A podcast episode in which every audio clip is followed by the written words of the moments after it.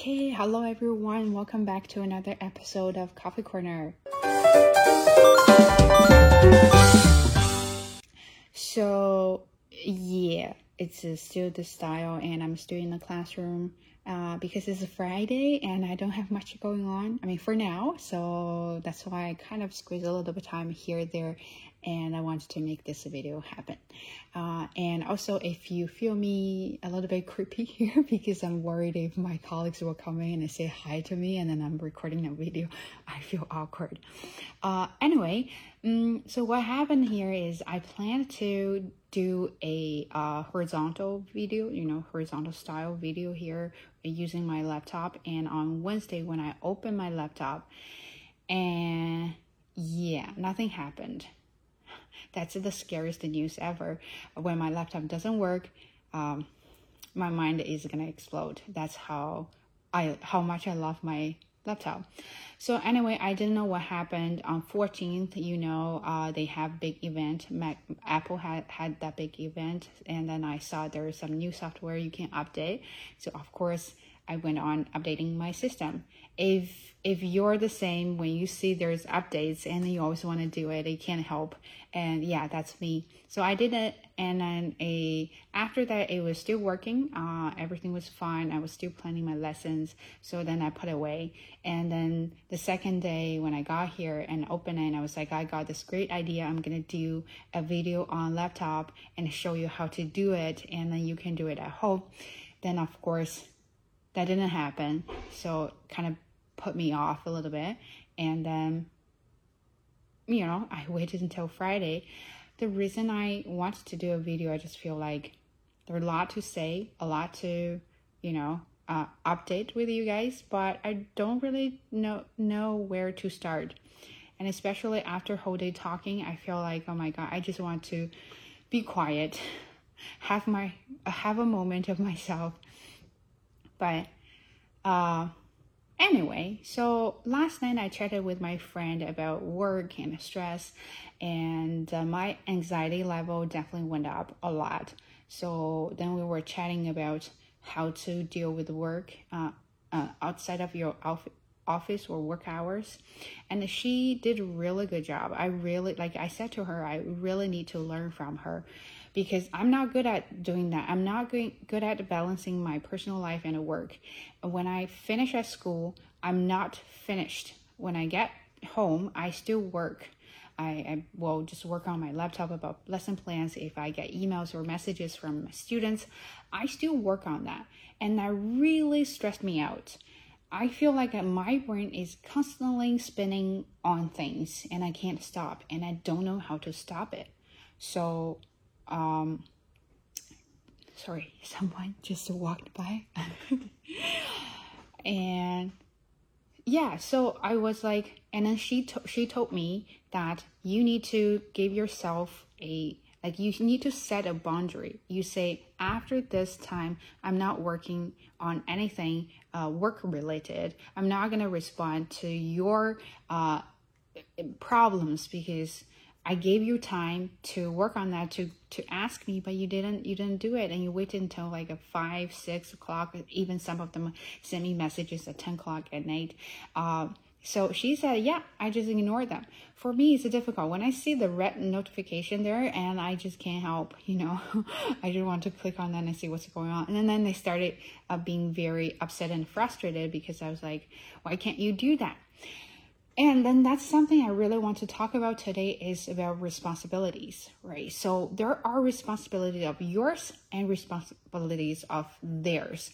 But Sometimes I feel like I'm taking all the responsibilities here and I'm make, making myself super stressed out by myself. So, well, then at this moment, you can't blame this on someone else because that's your own fault and that's my own fault.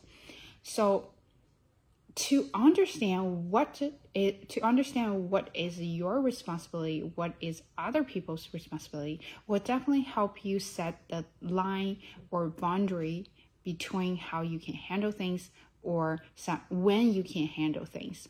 So I think it is my responsibility to tell my students that do not send me messages or emails or do not call me after three o'clock because you know uh, i'm out of the office or classroom i won't be able to respond to your thing plus i have my personal life but it is not my responsibility to control them not sending me messages or emails because I can't control every single one there, right? I tell them, I've told them what to do, and if they're gonna do it, good for me. They listen and they follow instruction. If they don't, and then at this moment, it's it is not my responsibility, and I have to tell myself that leave it alone and then just keep going because what they're going to do is definitely not my business. And that's how I should set a boundary and make everything clear too. So do your things from do the things or set rules from your end and then make it clear to other people. If they want to do it, then good for them. If they don't, then you should not take their responsibilities and you should not carry their shit on your shoulder and then that'll just make you miserable. Another thing i think i mentioned this before is about how to you know uh, get along with your roommates or other people and there might be a ding it's my email uh, is you gotta make it clear that this is what you don't like uh, and this is what you think it's it might be too personal uh, and you let them know. So if they don't follow your rules don't get mad don't, don't get frustrated. Of course it's also hard to control that part. Too is just say you make it clear and then if they're gonna do it you good for you. You have good roommates you have good partners or someone knows that it is living with you. But if they don't do it, at least you make yourself clear and this is a complicated world. You can't control everything, so just let it go. But if you're planning to just let them guess, you know, I give them signs. I say no. Uh, you know, uh, I think there are some times I was trying to make a point without saying it, and I'm hoping people can get it. And they don't get it, then you get mad. this happens a lot uh, between partners, girlfriend, boyfriend, or wife and husband, and even among friends, right? So you always give them implicit signs and hope they can understand you or hope they can guess what you want.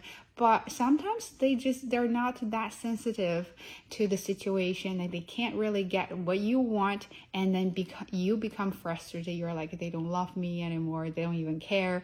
But maybe that's your responsibility to tell them this is what I want, this is what I don't want so drawing the boundary is very important, but also it is important for you to tell them what the boundaries are and also it is your responsibility to make them understand what you want what you don't want what you like and what you don't like right? So if they don't get it you know what? Let it go because there's really nothing you can do with it. So I am still learning this too. I'm not trying to be like, oh, you know, I'm already beyond that level. I can master everything. I can keep everything under control. No, definitely not. Uh, I'm still learning. I'm doing this to tell myself too that bad things happen and other people's weird behaviors happen and you just can't control them and sometimes most of the times they're unexpected and in a bad way um, so what you can deal with is just take care of yourself do your best do your job and then let them worry about their own shit so that is a short video okay that's good and i hope so i'm taking my laptop uh, to Apple Store on Saturday. Hopefully, everything will be fine. Uh, it's still under the warranty, so I don't know. Uh, you know, good luck for me or finger crossed. And so that is today's short video. And I feel like I really didn't talk much, but you know what? Uh, it doesn't matter what I'm talking here. At least I did it. So you should do the same thing. If you don't know what to talk about, just to talk about random things and open your mouth and started practicing. And I'm talking too much. So hope you have a wonderful weekend and I will see you soon. Maybe. Stay tuned and see you next time. Bye.